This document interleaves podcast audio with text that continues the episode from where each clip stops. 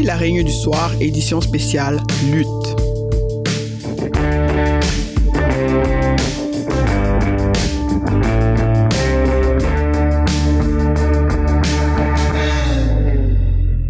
Ce soir, on va parler de la lutte. La lutte dans toute sa splendeur.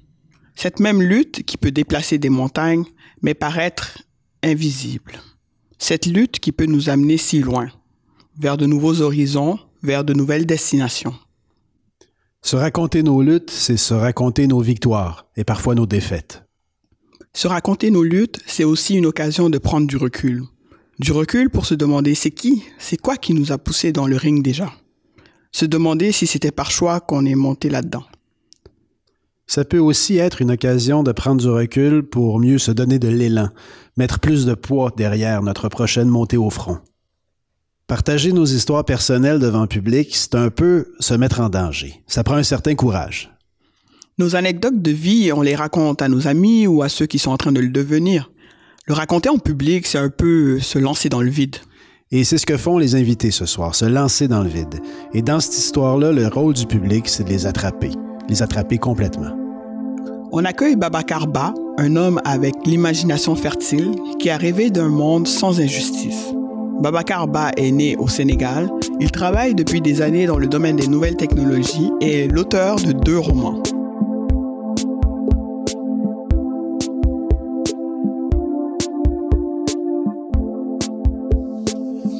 La lutte, on peut l'aborder, je pense, euh, sans parler de... Parce que la lutte, c'est d'abord des, objectifs qui font que l'individu, après, euh, pour atteindre ses objectifs, se lance dans dans, des luttes. Et comme on parle de moi, de racisme et de l'inclusion sociale, on ne peut pas, euh, en tout cas moi, je pense à des luttes célèbres comme Martin Luther King qui a lutté pour le droit des Noirs. Euh, je pense à euh, quelqu'un comme Nelson Mandela qui a lutté pour, contre l'apartheid. Je pense à, beaucoup de gens de ce, de, de ce rang, Thomas Sankara, etc., etc. Et donc, ces gens-là euh, sont inspirants. Et euh, je m'avais raconté aujourd'hui euh, le récit d'un jeune, d'un jeune africain sénégalais que je vais appeler, appeler Birima, et qui est né de famille modeste et qui rêve grand, qui veut euh, aller très loin dans la vie, parce que dès le bas âge, il a vu que le bonheur existait, il était proche du bonheur, parce qu'entouré d'enfants qui sont nés de, de familles un peu plus aisées, mais il n'a pas ce bonheur. Donc il doit se battre dans sa vie pour atteindre ce bonheur. Et il ne trouvait pas d'autre moyen que de se lancer de se battre dans les études. On parle de lutte, donc son objectif, comme je disais à l'entame de mes propos, la lutte est motivée tout le temps par les objectifs que la personne se fait dans sa vie. Et donc, c'est son objectif, ce, petit birima, c'est d'abord de réussir les études euh, au, bout de, au bout desquelles il pense qu'il va atteindre ce, ce bonheur. Mais malheureusement, euh, dans ces pays, euh, après les études, des fois c'est plus compliqué même que quand euh, la personne est à, l'université étudiant ou élève. Parce que parfois, étudiant, tu peux même avoir une bourse. Mais étant après les études, des fois, ça peut être plus compliqué.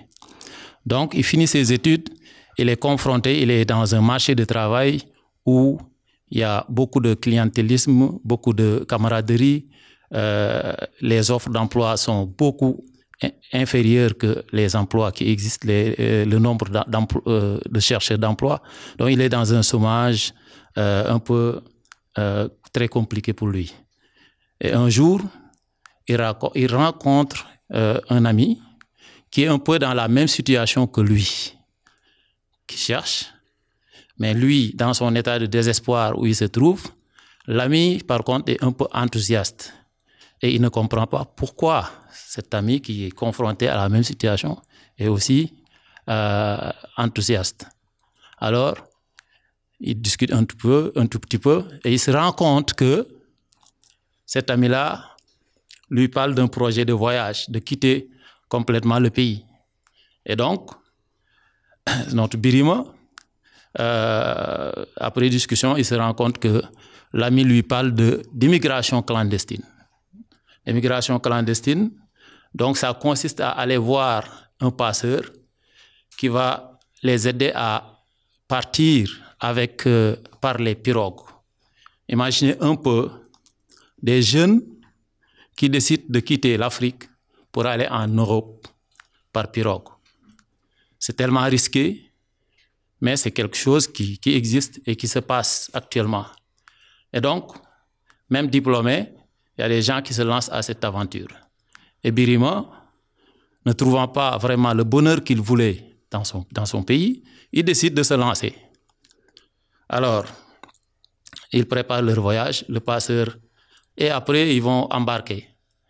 Et malheureusement, en pleine mer, il y a une tempête, une grosse tempête qui vient frapper leur, leur, leur pirogue.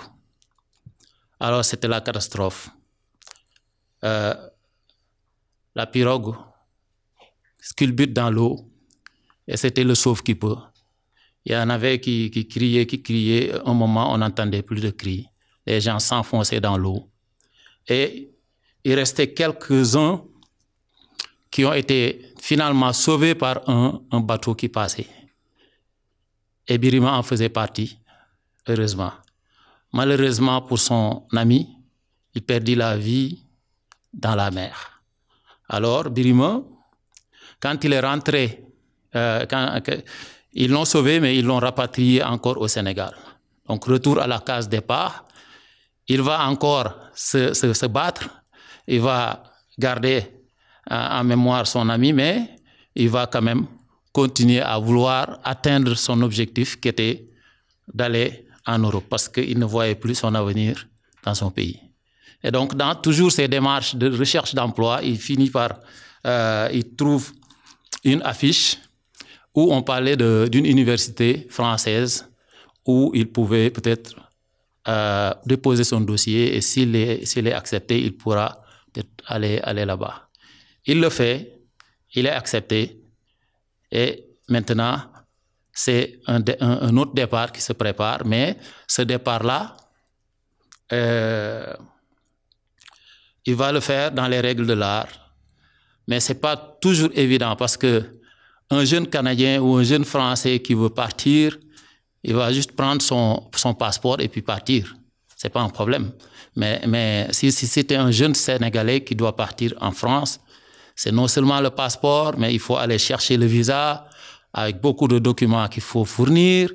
Il faut aussi de l'argent et tout. Donc, c'était pas encore gagné, mais par euh, euh, son esprit de débrouillardisme et tout, il parvient quand même à déposer son, son passeport, euh, son, son, visa, et il, parvient à avoir son, son visa.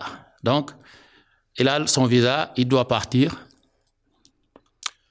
Il pense que là-bas, euh, en, France, c'est l'Eldorado. Et dès qu'il arrive, ben, tous ces problèmes sont réglés et tout.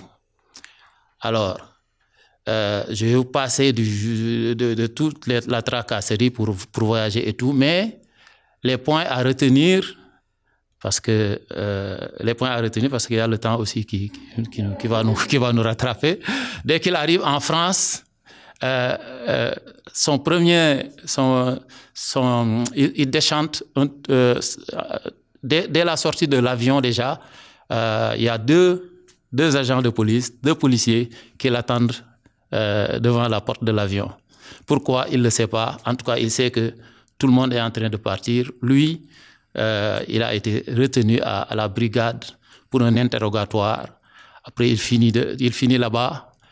Il doit aller euh, à l'université où il est admis, qui se trouve à 350 km de, Paris. Il ressort. Il, il fait donc, il connaît personne. Euh, il n'a pas euh, la personne qui, devait venir le chercher n'est pas, n'est pas venue. Il ne connaît pas les métros, Il ne connaît pas les RER, RER, il ne connaît pas les TGV, il connaît rien de, de, cette nouvelle vie. Donc, il va se débrouiller en demandant à gauche, à droite, jusqu'à euh, ce qu'il parvienne à, prendre son train qui va le mener à l'université euh, d'Angers, où il arrive en pleine nuit encore, il connaît personne. Et par chance, il tombe sur un, un jeune comme lui, un jeune Camerounais qui va l'aider à s'intégrer, qui va l'aider à dormir la première nuit d'abord, mais tout de suite après, il lui dit que cette résidence où j'habite, j'ai pas le droit d'héberger quelqu'un. Donc, Birima, qui reste euh, le lendemain, il quitte, il va aller chercher ailleurs euh, où dormir. Il fait le tour de la ville, même les, endroits où euh, des personnes sans abri euh, sont, sont, souvent hébergées. Euh, mais même ces endroits-là sont remplis, donc il ne sait pas vraiment quoi faire. il, il, dort à la belle étoile pendant quelques jours. Euh, il se débrouille comme il peut. Finalement, en tout cas, je, suis en train de couper aussi l'histoire. Finalement, Birima, il parvient en tout cas à Angers, dans son université, à, à, avoir son diplôme, le diplôme pour lequel il était venu. Et puis, il va enchaîner des, petits boulots encore en France, parce qu'en France aussi, il faut le dire, des fois, euh, il y a des étudiants euh, et, euh, qui viennent après le diplôme, des fois, problème d'intégration, et ils vont commencer à faire des petits boulots, enchaîner de petits boulots à petits boulots. Et un, jour, ben, ils trouvent une offre en Corse, qui est en, le sud de la France, un peu. Et cette offre-là, c'était pour travailler dans un hôtel. Et il travaillait dans, dans l'hôtel euh, pendant un certain temps. Et le soir, il sortait faire un petit tour, revenir encore comme il était logé à, à l'hôtel. Et un jour, comme ça, euh, quelqu'un qui le voyait tout le temps passer, un jour il passe devant lui, cette même personne euh, vient le braquer avec, avec une arme pour lui dire que euh, la prochaine fois que tu passes ici, hein, je, vais te, je, vais te, je vais te descendre. Donc, ben, c'était une, une, une, histoire, une, un événement extraordinaire. Quand il est rentré en parler un peu avec ses, à ses, ses collègues de travail, ses collègues de travail lui disent ben, il faut que tu fasses attention parce que ici, euh, en Corse, il y a des gens qui sont très, très racistes et il faut faire attention. Donc, quand il a su, il a vu ça, euh, ça l'a tellement dégoûté que finalement, après, il est retourné en France, euh, dans, la métropole, dans, l'Hexagone, parce qu'en France, il y a euh, la Corse qui est un peu comme une île au sud. Il est retourné, euh, il a décidé de quitter la France. Donc, toujours à la poursuite euh, de son bonheur, il va débarquer euh, au Québec. Au Québec, il y a une réalité qui est là, qui, est le fait que quand tu arrives euh, avec des diplômes étrangers, donc il y a quand même euh, des problèmes d'insertion, des problèmes de, recrutement, les, les diplômes étrangers. Il y a aussi ce qu'on appelle le racisme systémique qui est ici et qui fait que quand la personne arrive aussi avec les noms euh, de famille avec euh, qui peuvent avoir consonance africaine ou consonance euh, latino des fois tu peux avoir des blocages à ce niveau aussi au niveau des des offres d'emploi mais toujours est-il que euh, il a fait aussi quelques petits boulots et finalement il va faire une formation ici au Québec et il trouve un boulot décent, commence à travailler. Et le bonheur qu'il cherchait, qui était son insertion professionnelle, il parvient à le trouver au Canada. Et euh, quand il l'a trouvé, son, son, son pro prochain objectif était, maintenant de lutter, continuer à lutter pour aider les, nouveaux arrivants et tout à ne pas tomber, en tout cas à s'insérer plus facilement que, lui quand il venait d'arriver, à, éviter, à faire euh, en sorte que ces nouveaux arrivants-là vont pouvoir euh, éviter les écueils euh, et les, obstacles que lui, il a eu en arrivant au Canada. Donc ça, son combat, sa lutte actuelle, c'est véritablement de faire en sorte que qu'il y ait le dialogue des cultures, qu'il y ait euh, une compréhension, une meilleure compréhension euh, euh, sur le plan social pour une meilleure intégration des immigrants ici au Québec, pour une société beaucoup plus euh, libre et égalitaire. Voilà, donc ça c'était le, l'histoire de Birima que je voulais vous raconter. Merci beaucoup.